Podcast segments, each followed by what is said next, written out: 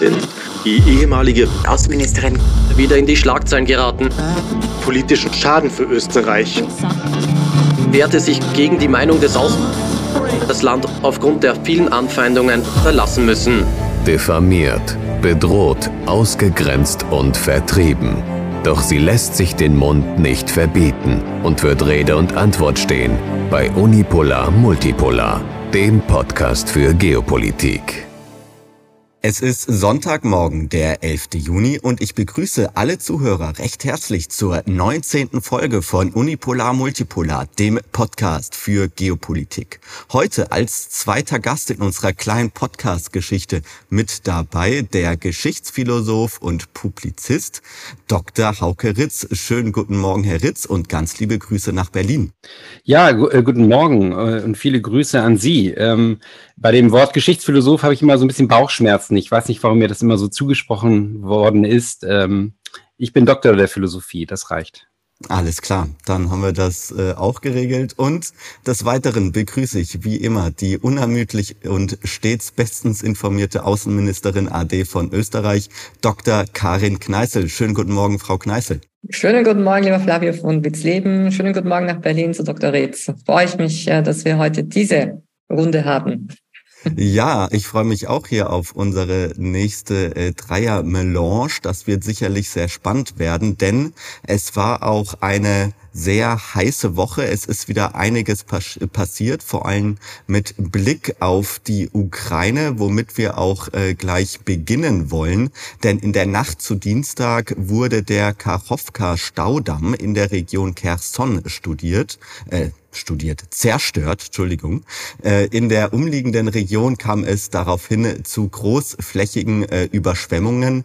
Behörden äh, haben aus dem Katastrophengebiet gemeldet, dass bereits über 17.000 Menschen evakuiert werden mussten. Insgesamt sind über 24 Ortschaften von den Überschwemmungen betroffen. Ähm, der Damm hielt über 18 Kubikkilometer Wasser zurück. Das ist, um das so ein wenig einordnen zu können, so viel wie der Great Salt Lake im amerikanischen äh, Bundesstaat Utah. Ähm, entsprechend schwer dürfen sich auch die Überschwemmungen wohl in den kommenden Tagen noch auswirken. Ähm, auch die Krim wird dadurch von der Wasserversorgung abgeschnitten.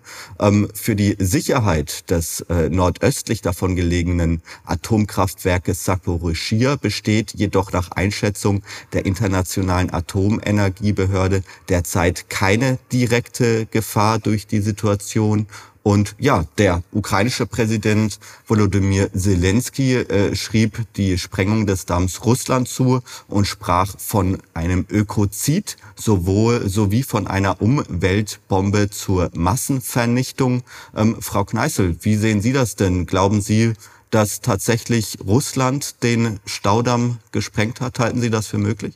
Mich äh, irritierten bei dieser, äh, bei dieser Zerstörung, Anschlag von in, an ein, einer Infrastruktur, äh, die sofortigen Schuldzuweisungen, äh, egal von der NATO abwärts, äh, Staats- und Regierungschefs, Medien, die also offenbar binnen Minuten wussten, wer es war.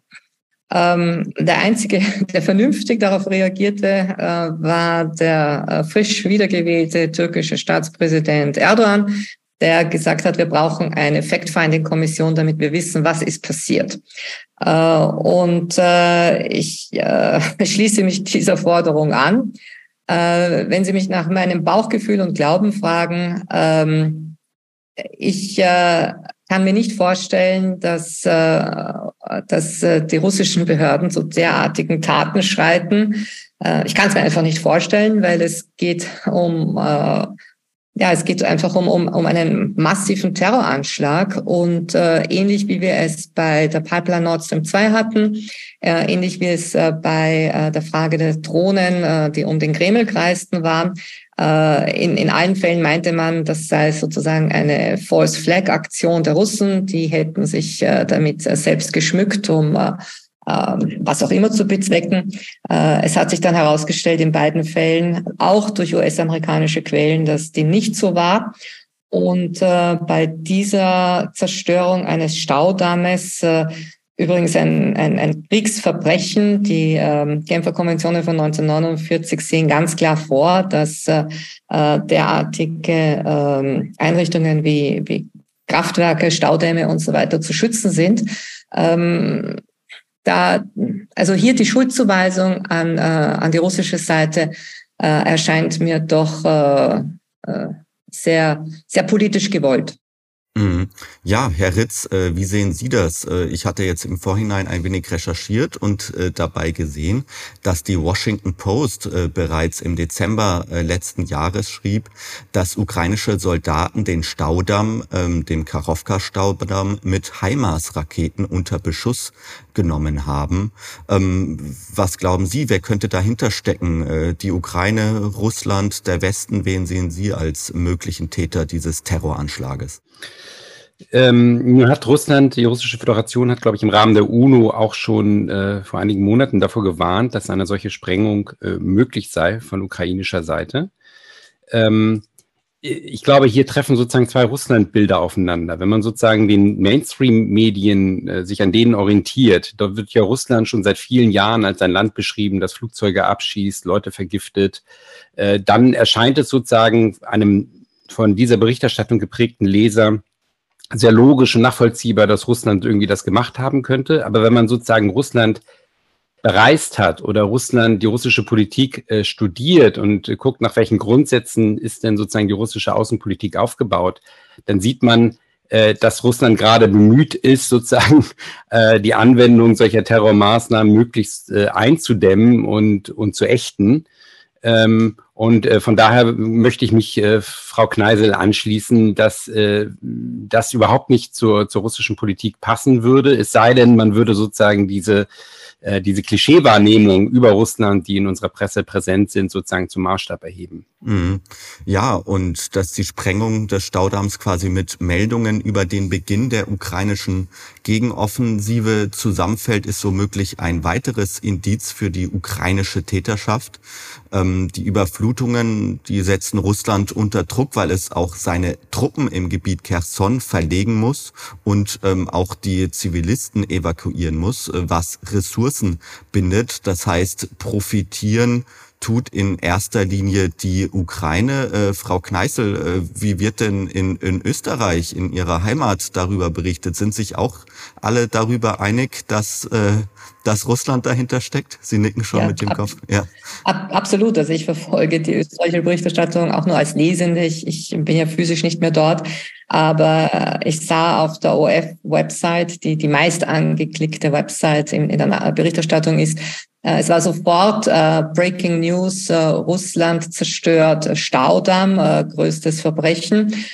Erst einige Stunden später drehte sich äh, diese äh, Überschrift in Kraftwerk zerstört. Äh, beide Seiten weisen sich wechselseitig die Schuld zu. Also es wurde sozusagen, man ernüchterte dann nach einigen Stunden äh, in der Formulierung von Schlagzeilen. Und äh, natürlich haben sämtliche äh, äh, offizielle Stellungnahmen über ihre Tweets äh, vom Bundesministerium für Auswärtiges bis hin eben zu zu diversen Parteisprechern haben ganz klar wiederum, äh, sie sind in, haben in diesem Chor eingestimmt, äh, es war Russland. Und ähm, ja, äh, das ist äh, das ist die Linie. Äh, vielleicht, wir haben ja schon einmal über äh, die wankende Neutralität in Österreich gesprochen und dass an sich ein NATO-Staat wie Ungarn sich in vielfacher Hinsicht äh, mehr an, an, an, an eine, ein, ein gewisses äh, Neutralitätsgebot hält äh, in einem Konflikt. Und äh, da, da sehen wir eben auch wieder das unterschiedliche Verhalten von Budapest und von Wien. Mhm. Ja, äh, Herr Ritz, dann schauen wir einmal noch rüber nach äh, Berlin in die Hauptstadt. Wie haben, Sie, wie haben Sie dort die Reaktion wahrgenommen? Ich sitze ja auch hier in, in Köln in Deutschland, also habe ich auch das aktiv mitverfolgt. Auch in Deutschland war man sich sicher, der Russe war es. Ich erinnere mich auch noch an, ein, ähm, äh, an eine Headline der Bildzeitung, die sofort geschrieben haben, äh, Russland äh, sprengt den Karowka-Staudamm. Äh, ich glaube, 20 Minuten später wurde die Headline dann, dann wieder äh, geändert in eine neutrale Headline. Ähm, also wie haben Sie hier in, in, in Deutschland und im Westen die Reaktion verfolgt, Herr Ritz? Nein, man kennt ja mittlerweile die Reflexe äh, unserer ähm, Presse, die äh, immer dieses Russland-Klischee, äh, das ich eben bereits erwähnt habe, nochmal sozusagen versucht, äh, sozusagen festzuzurren.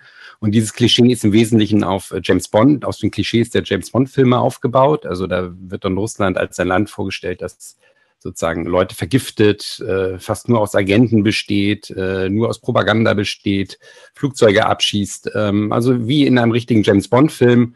Und das Land selbst ist natürlich etwas ganz anderes. Und der, der Unterschied zwischen dem Russland-Klischee und dem Land selbst ist so intensiv, so fundamental, dass wenn man da nach Vergleichen sucht, ähm, ja, man eigentlich sozusagen vielleicht sagt, das ist ähnlich stark wie bei Antisemitismus. Also ähm, wo ja auch ein vollkommen fiktives Weltbild äh, sozusagen ähm, äh, zum Beispiel im Dritten Reich als, als Realität verkauft wurde. Und ähm, ich sehe keine, keinen Realitätsbezug in, in der hiesigen Berichterstattung, in der hiesigen Darstellung des russischen Staates. Ähm, die Leute, man darf es den Leuten vielleicht auch gar nicht übernehmen, weil die meisten Leute waren nie in Russland. Es gibt faktisch keine Austauschprogramme mehr ähm, und es gibt eine lange Geschichte der Russland-Propaganda. Die geht ja sozusagen zurück auf den Kalten Krieg, aber vor dem Kalten Krieg war die NS-Zeit, wo äh, es auch äh, sozusagen eine vollkommene Fehlwahrnehmung der Sowjetunion äh, damals gab. Und davor war die Weimarer Republik, in der Russland eben als sozialistischer Staat auch schon misstrauisch betrachtet wurde. Und davor war der Erste Weltkrieg. Also aus welcher Zeit soll denn unsere realistische Russland-Wahrnehmung kommen? Da müsste man ja bis ins 19. Jahrhundert zurückgehen. Mhm. Wenn, wenn, ich da vielleicht kurz ja, einhaken gerne. darf, weil das ist ja. vielleicht auch ganz interessant noch für unsere Hörerschaft. Ähm, ich, ich, gehe sehr wohl in die Zeit vor dem Ersten Weltkrieg zurück und finde es äh, bedrückend, wie sehr sich hier auch wieder Wien und Berlin in ihrer Wahrnehmung Russlands ähneln. Äh, also äh, die Habsburger Monarchie war mit Russland äh, in einem permanenten Antagonismus wegen Balkan. Und es war Katholizismus versus Orthodoxie und auch hier eine Wertefrage, wenn Sie so wollen. Es war äh, die Tatsache, dass sich ein Großfürst von Moskau als Zar äh, zum Zahn gemacht hat und damit auch das Monopol äh, des, des Kaisertums in Frage stellte, das wiederum in, in den katholischen Habsburger Händen waren. Also es hängt hier sehr, sehr viel zusammen und vielleicht auch, um das noch an einem ganz konkreten Beispiel festzumachen, die Losung äh, der Habsburger Monarchie, die Losung des äh, Auswärtigen Amts in Wien vor dem Ersten Weltkrieg war, Russland ist nicht militärisch zu bekämpfen. Das geht nicht. Russland kann nur von innen her zerstört werden. Und daher war es gerade eben Wien in Zusammenarbeit dann auch mit verschiedensten Geldgebern aus Berlin, ähm, die die Bolschewiken äh, im Exil äh, äh, finanzierten. Und es war die deutsche Heeresleitung, die den berühmten plombierten Zug von Genf nach St. Petersburg ermöglichte, um Lenin eben zum Revolutionsführer zu machen, obwohl er nicht diese Gefolgschaft hatte im, in diesen Umbruchszeiten des zaristischen Russlands. Also für mich geht sehr, sehr viel in der Russland-Wahrnehmung und auch in der Haltung genau in das 19. Jahrhundert zurück, genau in die Zeit vor dem Ersten Weltkrieg, nämlich auch jetzt wieder. Russland kann nicht von außen zerstört werden. Innen, Russland muss in viele kleine Staaten zerfallen. Also das, was der Atlantic Council in seinen diversen Papieren schreibt, was man mitverfolgen kann, wie viele Ideen es da gibt. Also ich rede von 40 Staaten, in die doch Russland zerfallen sollte. Auch äh, jetzt eben diese Russland-Freiheitskämpfer, die in, in, in äh, Belgorod-Region und in anderen Grenzregionen sozusagen äh, Separatismusbewegungen bilden wollen. So wird es ja formuliert von ukrainischer Seite. Äh, das, äh, das erinnert mich sehr an das, was was österreichische und deutsche Diplomatie, also an wirklich Projekte des, des der jeweiligen auswärtigen äh, Ämter, äh, finanzierten vor dem Ersten Weltkrieg. Das, das ist das geradezu Faszinierende. Äh, ja, da gibt es, da gibt es tatsächlich ähm, äh, eine Kontinuität und ähm, äh, ich möchte nur sozusagen zur russischen Revolution anmerken, die äh, natürlich sozusagen durch die oberste Heeresleitung mit ermöglicht worden ist. Ähm, und euch durch, äh, möchte ich nur zu anmerken, dass die dann ja anders ausgegangen ist als erwartet und jetzt nicht dazu geführt hat, dass, dass äh, das damalige äh, russische Reich in einen dauerhaften Bürgerkrieg gestürzt ist, sondern tatsächlich dann ein, ein neuer Staat entstanden ist, der dann auch ein geopolitisches Gegengewicht äh, wieder bildete. Und gerade die Existenz der Sowjetunion hat ja dann ähm, auch erheblich dazu beigetragen, dass es nach dem Zweiten Weltkrieg äh, zu einem Entkolonialisierungsprozess in der Welt gekommen ist. In gewisser Weise könnte man sagen, die Sowjetunion hat äh, großen Ländern wie China und Indien die Tür aufgehalten, sich zu entwickeln. Ähm, und auf diese Weise ist sozusagen eine dauerhafte, permanente Vorherrschaft des Westens über die übrige Welt verhindert worden. Und als dann die Sowjetunion sozusagen nach 1989 zerfiel, äh, nach 1991 zerfiel, äh, tauchte wahrscheinlich in Washington, in der angelsächsischen Welt, die Fantasie auf, man könnte dort wieder anfangen, wo man sozusagen am Beginn des 20. Jahrhunderts war. Man könnte jetzt nochmal äh, sozusagen ein, äh, die westliche Hegemonie in der Welt festzurren. Und äh, das äh, hat sich als falsch erwiesen, weil die Entwicklung in der südlichen, östlichen Hemisphäre schon zu weit vorangeschritten war. Und auch diese Fantasien, Russland jetzt in mehrere Länder aufzusplittern, das würde ja voraussetzen, dass es äh, horrende Widersprüche innerhalb der russischen Gesellschaft gibt, die weit stärker wären als sozusagen das Einigkeitsgefühl und die gemeinsame Kultur. Und das sehe ich äh, ehrlich gesagt nicht. Nein, nein, ich, ich sehe es ja auch nicht. Das ist, es sind nur diese, es ist eine gewisse Analogie im, in, der, in der Fantasie eben da, wenn mhm. man so will. Ja. Eine Art Erbfeindschaft, die sich durch die Jahrhunderte bezieht, oder? Ähm, aber das ist wirklich ein kompliziertes Thema, äh, auf welche Zielsetzungen, auf welche Weltanschauung diese Pläne letztlich zurückgehen. Das müsste man erforschen, wenn dieser Krieg einmal vorbei ist. Ja. Richtig. Und äh, wir wollen auch heute für den Podcast äh, ein wenig noch in der Gegenwart bleiben, ähm, denn die Gegenwart ist mindestens genauso spannend wie die russische Geschichte. Ähm, es kam nämlich auch am Rande dieser Sprengung des äh, Staudamms zu einer weiteren Sprengung, die hier in westlichen Medien weitestgehend untergegangen ist.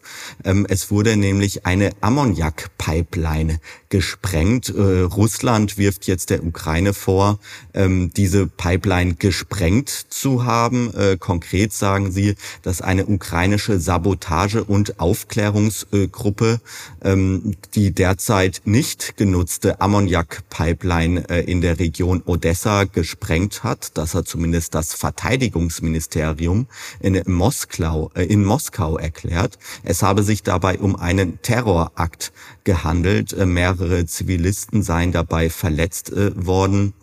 Den russischen Angaben zufolge ereignete sich der Vorfall am Montag Abend, ähm, äh, vielleicht zum Kontext, äh, Russland nutzt diese Pipeline zum Export von Ammoniak. Äh, mit dieser Pipeline wurden jährlich mehr als 2,5 Millionen Tonnen Ammoniak transportiert. Ähm, das ist ein sehr wichtiger Bestandteil von Düngemitteln. Ähm, Frau Kneißl, wie, wie sehen Sie denn diese Sprengung dieser, dieser Ammoniak-Pipeline? Ist das womöglich ein nächster Terrorakt, der auf äh, Seiten Kiews zu verbuchen ist? Oder ähm, würde das jetzt zu weit führen, zwei Terrorakte innerhalb einer Woche? Wer weiß, was sonst noch alles verhindert werden konnte an, an mhm. Sabotageakten. An, also es, es, es, es wird wirklich allerhand glücklicherweise auch verhindert, bis hin zu Anschlägen auf, auf öffentliche Verkehrsmittel, äh, diverse Personen, die auf den sogenannten Todeslisten stehen. Ähm, äh, es ist ähm, auf dem äh, Düngemittelmarkt, der ja auch ein globaler Markt ist und äh, der vielleicht von von der Weltöffentlichkeit nicht so aufmerksam verfolgt wird wie eine OPEC-Konferenz und Ölpreis. Das interessiert alle mehr wegen, wie viel kostet mich äh, die Befüllung meines Autotanks. Aber Ammoniak, Phosphor und andere Mineralien sind ganz, ganz entscheidend äh, für die Düngemittelerzeugung. Äh, Justus von Liebig, 19. Jahrhundert, hat die Düngemittel sozusagen äh, auf, ähm, äh, dorthin gebracht, äh, die es dann ermöglichten, dass aus Missernten keine Hungerkatastrophen mehr wurden, sondern dass man eben die Ernteerträge äh, sukzessive verbessert hat. Und äh, ähm, die Landwirtschaft äh, wird immer mehr zu einer strategischen Frage auch. Äh, das weiß vor allem auch China. Also nicht umsonst kaufen die sozusagen fruchtbare Erde äh, in verschiedensten Weltregionen. Unter anderem auch die Ukraine. Hier geht es ja auch um, um, um Landwirtschaftsfragen und es tauchen hier also immer wieder die Namen diverser angelsächsischer Konzerne auf. Aber ähm, die, äh, der Export äh, von äh, Ammoniak, äh, die Verknappung auf dem Phosphormarkt, äh, das alles betrifft ja jetzt nicht in erster Linie das Kriegsgeschehen und Einnahmen Russlands, äh, sondern es geht hier wirklich um die Welternährungssicherheit und inwieweit eben Düngemittel global zur Verfügung stehen, äh, um, um, um Landwirtschaft zu betreiben. Das, das ist der Punkt. Und äh, ähm, da werden sich wahrscheinlich erst in einer verzögerten Weise, äh, wie bei einer Zeitbombe, äh, die, die, die harten Folgen äh, zeigen. Mhm. Ja, Herr Ritz, gerne Ihre Einschätzung in dieser Hinsicht noch mit dazu. Äh, ja, ich denke, man muss vor diesem Hintergrund, also ich äh, finde das sehr interessant, was Frau Kneise sagt. Ich möchte nur noch ergänzen, man muss das wahrscheinlich auch vor dem Hintergrund des aktuellen Informationskrieges sehen. Denn ähm, es ist ja so, dass es ein Getreideabkommen äh, zwischen Russland und der Ukraine gibt und äh, diese Ammoniak-Pipeline war damit verkoppelt.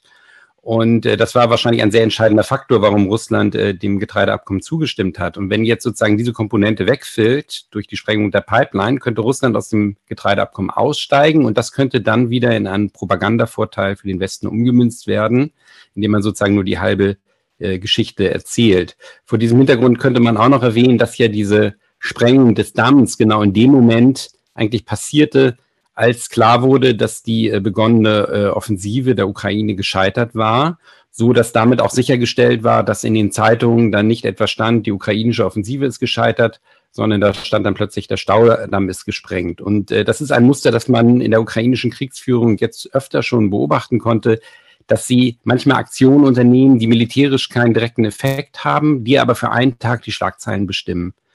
Ähm, weil ja die Ukraine ganz wesentlich von Zahlungen aus dem Westen abhängig ist und deswegen äh, enorme Anstrengungen unternehmen muss, sozusagen die Berichterstattung im Westen irgendwie beeinflussen zu können über den Krieg. Mhm. Ja, und lassen Sie uns auch gerne auf ein weiteres äh, e-, Event blicken, das auch hier wieder in, in westlichen Medien, ich brauche es kaum mehr zu erwähnen, quasi untergegangen ist. Äh, äh, Nochmal lassen Sie uns zurückschauen äh, auf den September Nord Stream-Anschlag. Die CIA der soll laut einem Medienbericht bereits schon drei Mo Monate vor den äh, Nord Stream-Explosionen über die ukrainischen Pläne informiert worden sein. Sie erinnern sich sicherlich an die äh, Version, dass ähm, die entgegen der Version von Seymour Hirsch steht, nämlich dass eine ukrainische äh, Sabotagegruppe, die die ähm, die Nord Stream Pipeline gesprengt haben soll. Ähm, ein Bericht der Washington Post zufolge äh, wus wusste die CIA bereits im Juni 2022 und damit drei Monate vor den Explosionen von den ukrainischen Plänen einen solchen Anschlag durchzuführen. Ähm, ein europäischer Geheimdienst habe die CIA darüber informiert, dass ein Team von eben sechs Angehörigen, wir erinnern uns an diese Version, die da geleakt worden ist. Frau Kneißl, wir haben hier im Podcast auch damals schon darüber gesprochen ausführlich. Ähm, äh, und äh, genau, das Team, diese, diese sechs äh, Menschen, die das gemacht haben, unterstand dem Medienbericht äh, zufolge direkt der ukrainischen äh, Armeeführung. Äh, die CIA habe die Information, die sie von, äh, die sie von Informationen in der Ukraine äh, äh, erhalten haben, äh, mit den europäischen Verbündeten geteilt und auch Deutschland sei in Kenntnis äh, gesetzt worden. Ähm, das heißt wirklich brisante, heiße Information. Laut diesem Bericht der Washington Post wusste Deutschland bereits drei Monate vor der Sprengung, dass dies von ukrainischer Seite äh, geplant worden sei, so die aktuelle, so die aktuelle Informationslage. Mhm. Ähm, wie, wie bewerten Sie das denn, Frau Kneißl? Wie sehen Sie diese Veröffentlichung der äh, Washington Post? Also vielleicht als allererste Anmerkung. Äh, ich habe mir bei der Lektüre gedacht, äh, hurra, die Washington Post kehrt in ihre allerbesten Zeiten unter Bob Woodward zurück. Das war eine allererste instinktive Reaktion.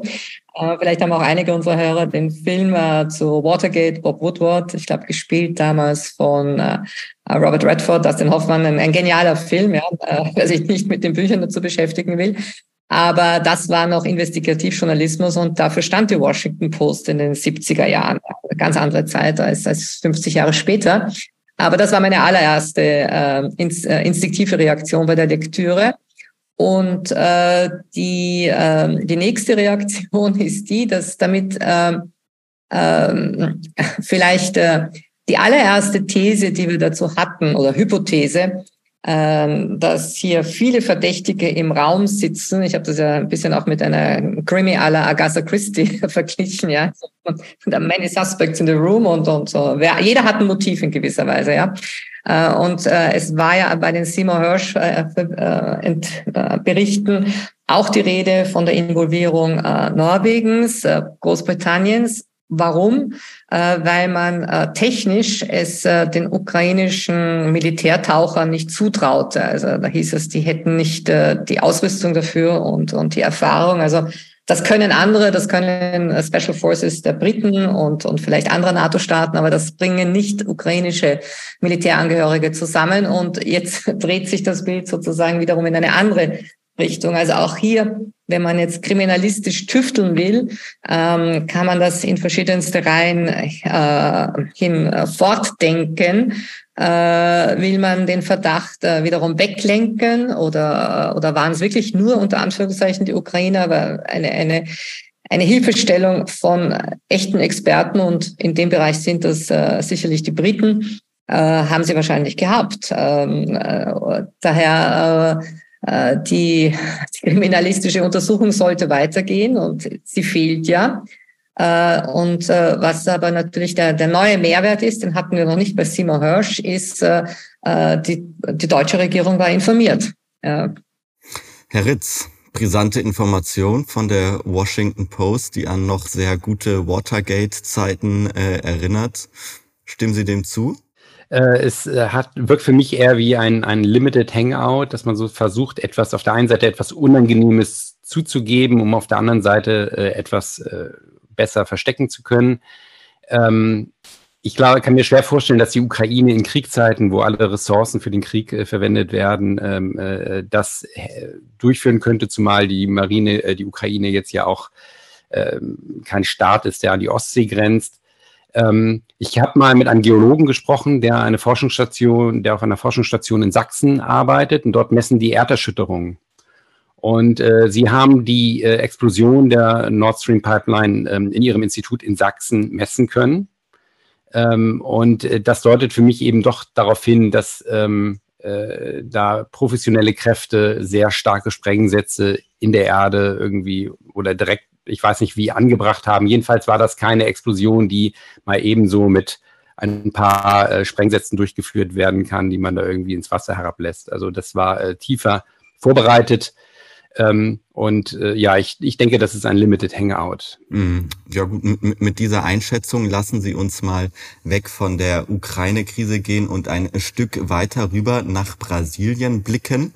Denn dort war zu Beginn dieser Woche unsere geliebte Außenministerin Annalena Baerbock äh, zu Besuch. Das Auswärtige Amt schrieb auf seiner Seite, durch einen Ozean getrennt, durch unsere Werte verbunden. So haben sie es ein wenig, wie ich finde, pathetisch äh, formuliert. Äh, sie war dort zusammen, also Frau Fräulein Baerbock mit dem Arbeitsminister Heil. Äh, sie waren dort, um Pflegekräfte für den deutschen Arbeitsmarkt äh, anzuwerben. Ähm, es ging aber auch, und das ist jetzt äh, der, wie ich finde, interessantere Part äh, um die Rolle Brasiliens im Ukraine-Konflikt. Vor der Abreise sagte Baerbock nämlich, äh, Lateinamerika und Europa sind natürliche Partner. Uns verbindet unendlich viel. Wir leben in Demokratien, sind uns kulturell nah und treten für ein internationales System ein, das auf Regeln und Menschenrechten fußt. Äh, vor Ort hielt sie auch eine, eine Rede bei einer privat finanzierten Denkfabrik, wo sie ausführte, dass der Krieg in der Ukraine für den Anstieg der weltweiten Preise von Bohnen und Reis verantwortlich ist. Ähm, ja, Frau Kneißl, wie, wie, wie bewerten Sie denn, wie sehen Sie denn die Reise unserer deutschen Außenministerin nach, nach Brasilien? Hat sie sich da gut verkauft? Sie hatte, glaube ich, sicherlich einen Termin äh, anvisiert bei ihren brasilianischen Amtskollegen, der nicht stattfand, den es nicht gab. Äh, brasilianische Außenminister weilte gar nicht in Brasilien zu der Zeit. Also kann man sagen, war vielleicht eine, eine Fehlplanung, die ja die Botschaften organisieren und man sollte als Außenminister natürlich danach trachten, sein, ähm, den Amtskollegen zu treffen. Das ist das Um und Auf. Äh, wenn man aus so einem wichtigen Land wie die Bundesrepublik, der Bundesrepublik Deutschland kommt, dann hat man meistens auch Gelegenheit, sogar den Staatspräsidenten zu treffen, was jetzt nicht unbedingt äh, protokollarisch vorgesehen ist. Aber Deutschland ist äh, in Brasilien unter anderem über die Automobilindustrie, Volkswagen sehr, sehr stark präsent.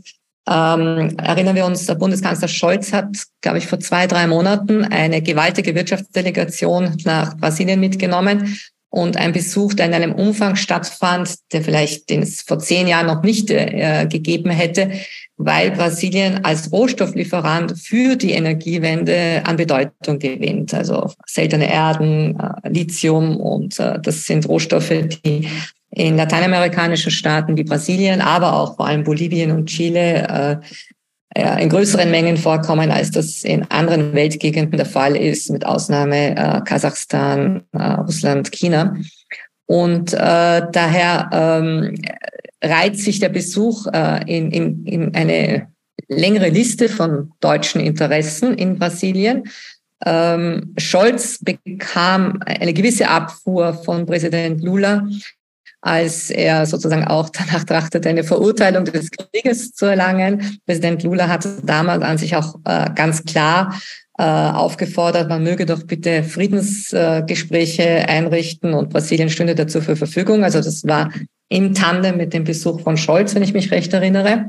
Und äh, ich habe die leise Vermutung, dass dieser Besuch Baerbock Heil ähm, äh, sich äh, einfach schlecht organisiert wurde, ja. Äh, das, äh, und, und dann kam noch dazu, dass sie äh, einfach an, an der Realität vorbei redete, ja. Also es, es, es war nicht das geringste Gespür für die eigentlichen Fragen, die Brasilien bewegen.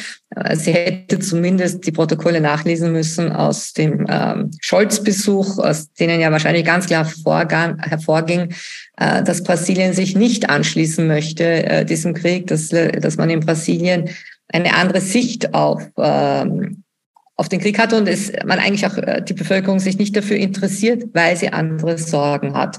Und äh, der Baerbock besuchen vor allem ihre öffentlichen Auftritte ähm, gingen absolut an der Realität vorbei. Mhm.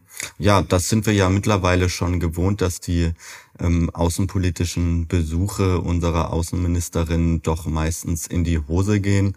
Äh, Herr Ritz, wie haben Sie denn äh, dieses Treffen von Baerbock in Brasilien verfolgt und was glauben Sie, stimmen Sie da dieser Interpretation von Frau Kneißl zu, dass es womöglich doch in Wahrheit mehr um, äh, um Ressourcen äh, für die Energiewende ging, Stichwort seltene Erden und Lithium, als um die Anwerbung von äh, Pflegefachkräften?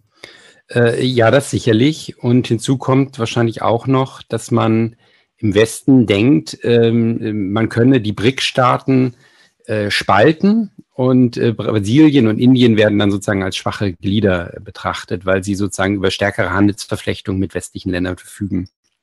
Äh, dabei wird aber vollkommen vergessen, dass es noch andere motivierende Faktoren in der Außenpolitik gibt als eine, als eine reine Kosten-Nutzen-Abwägung. Also man stellt sich, äh, glaube ich, ein, ein Fehler der westlichen Außenpolitik ist, dass man glaubt, man könne mit Zuckerbrot und Peitsche, mit Sanktionen und Anreizen äh, äh fremde Länder sozusagen wie Marionetten beeinflussen.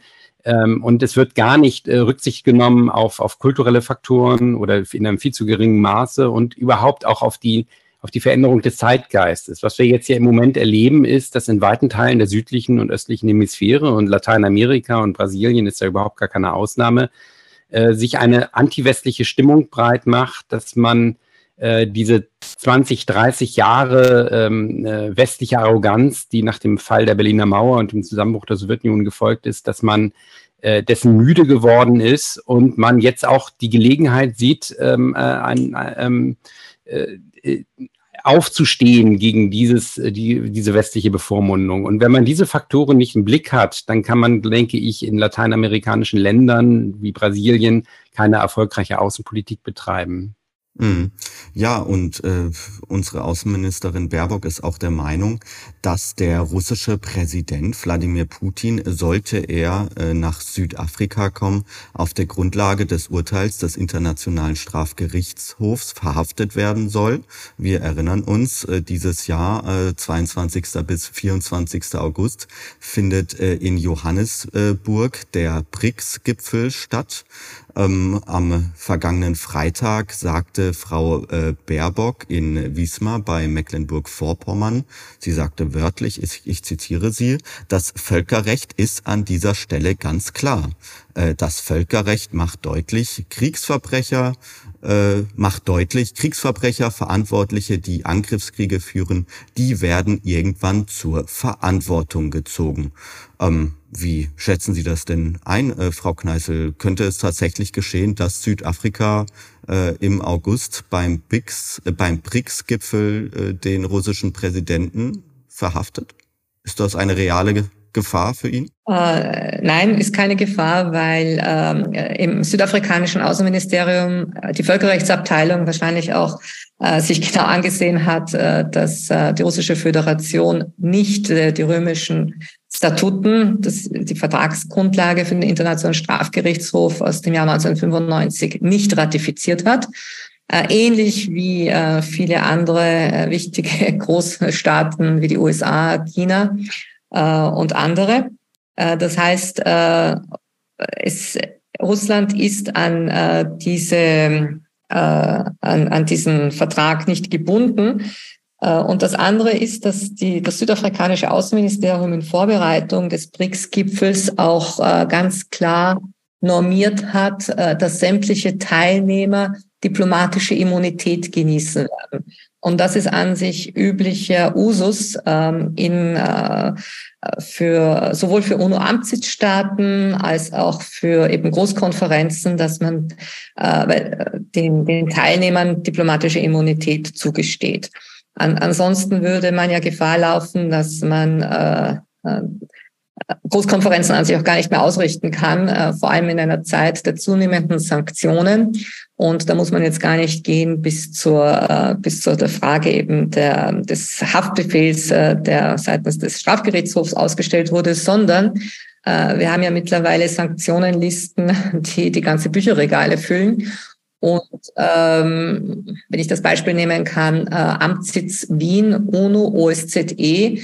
Wir hatten ja bereits seit dem Jahr 2014 Dutzende russische Regierungsmitglieder, Parlamentarier der Duma, die auf Sanktionslisten standen, die aber dennoch an OSZE und UNO-Sitzungen teilgenommen haben, weil das äh, geltende Praxis ist. Also äh, wir kennen äh, die, die äh, öffentliche Liebe, die Annalena Baerbock zum Völkerrecht immer wieder sozusagen von sich gibt.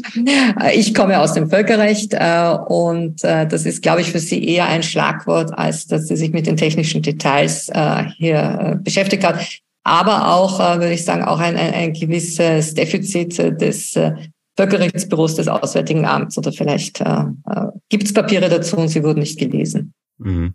Ja, Herr Ritz, äh, lassen Sie uns auch gern auf dieses BRICS-Treffen zu sprechen kommen, denn das wird ja schon lange mit Spannung äh, erwartet, dieser Gipfel in, in Südafrika.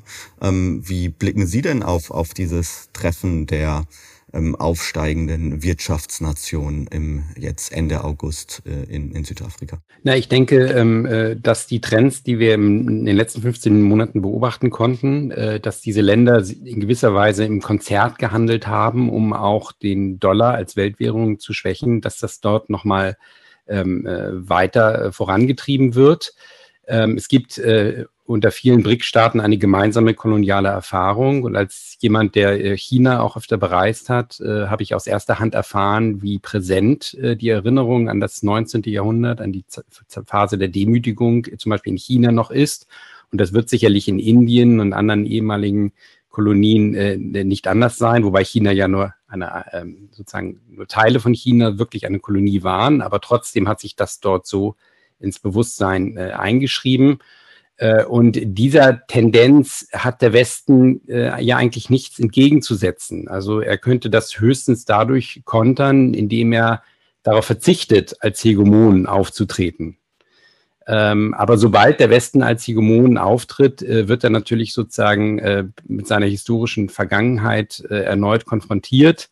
Äh, es würde sozusagen gegen einen hegemonialen Westen würden viel schneller Gegenkoalitionen entstehen als zum Beispiel gegen ein hegemoniales China oder ein hegemoniales Indien aufgrund der historischen Vergangenheit. Von daher war eigentlich die Entscheidung, die die westlichen Staaten und vor allem die USA nach dem Mauerfall getroffen haben, dass sie das entstandene Machtvakuum äh, hegemonial füllen wollten. Das war eigentlich eine, eine historische Fehlerscheinung kolossalen Ausmaßes.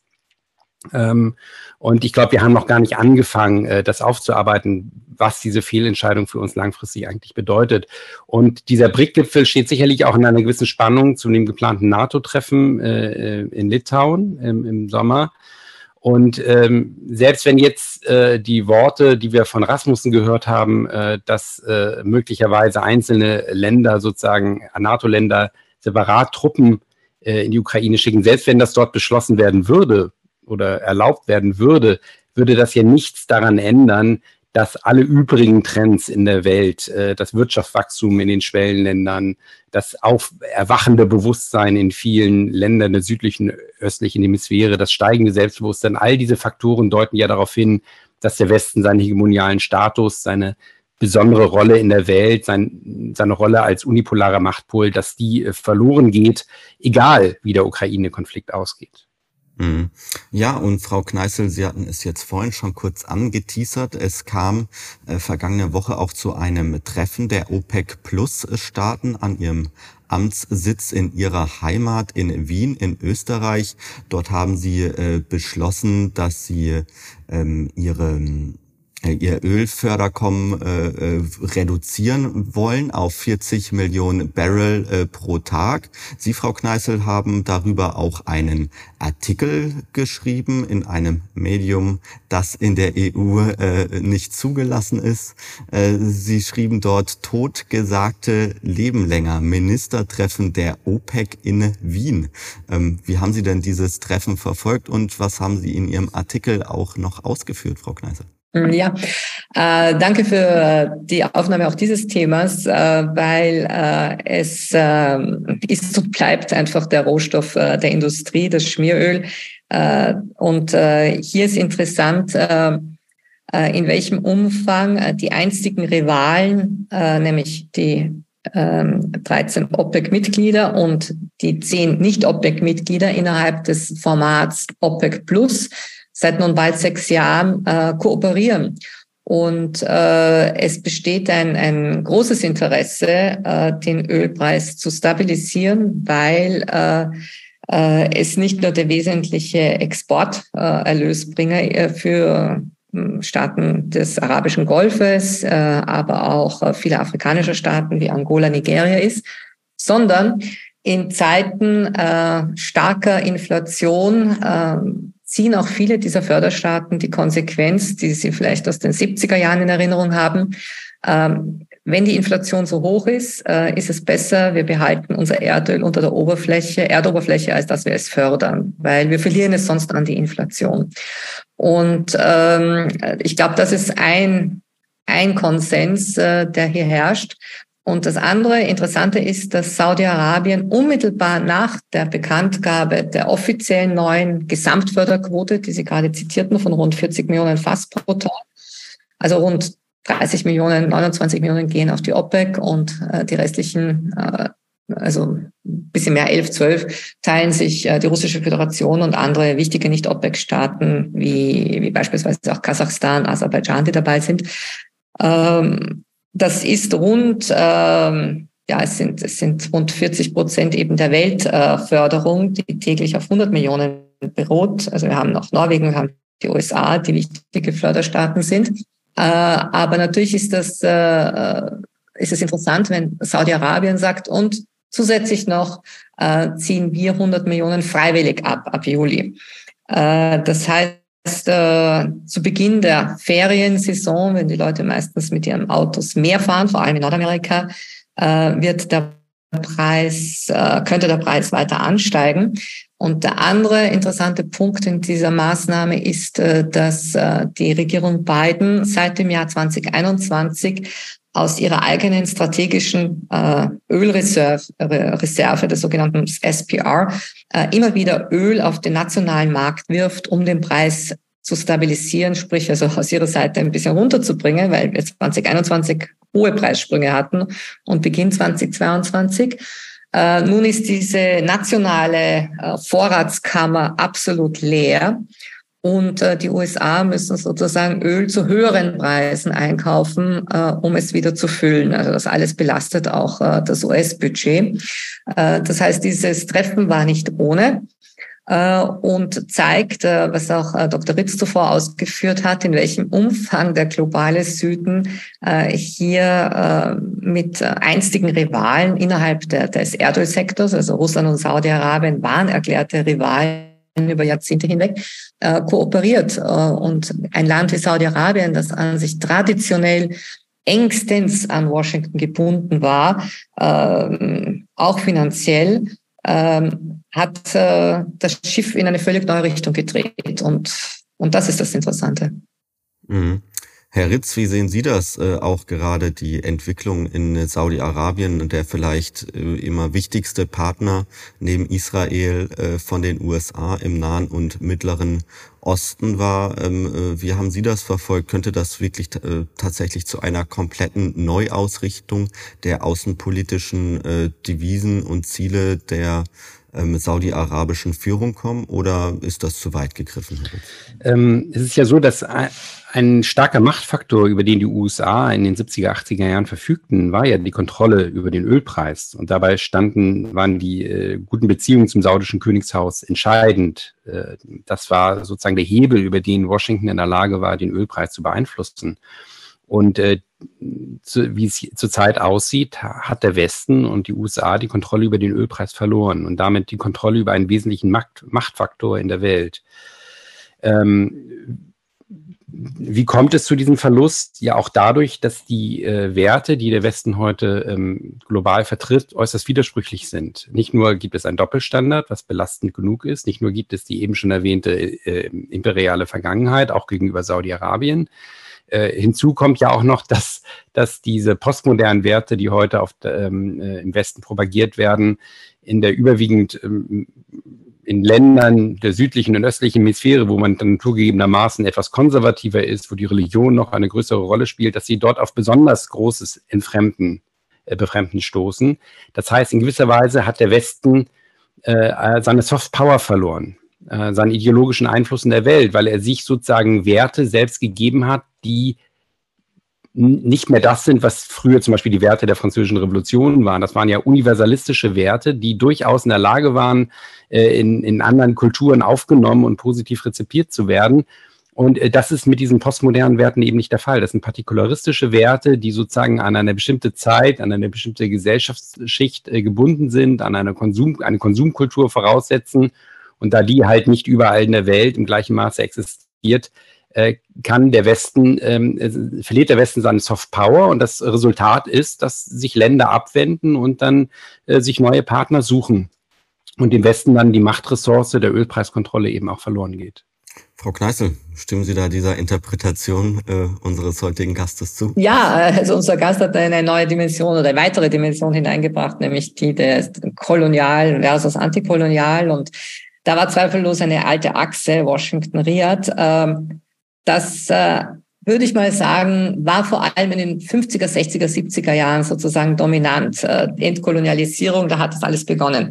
So wie ich den Ölmarkt die letzten 20 Jahre beobachten durfte und war bei viel bei diesen OPEC-Konferenzen bis spät in die Nacht, ähm, in allen Etagen von Abu Dhabi bis Riyadh und so weiter, da sitzen ja leider heute nicht mehr diese Vordenker, die sie noch in den 50er, 60er Jahren hatten, die mehr dem Weltbild entsprechen, das Dr. Ritz eben beschrieb, Dort sitzen ähm, äh, Abgänger von, von Finanzhochschulen und so weiter, knallharte Rechner, Manager, Logistiker.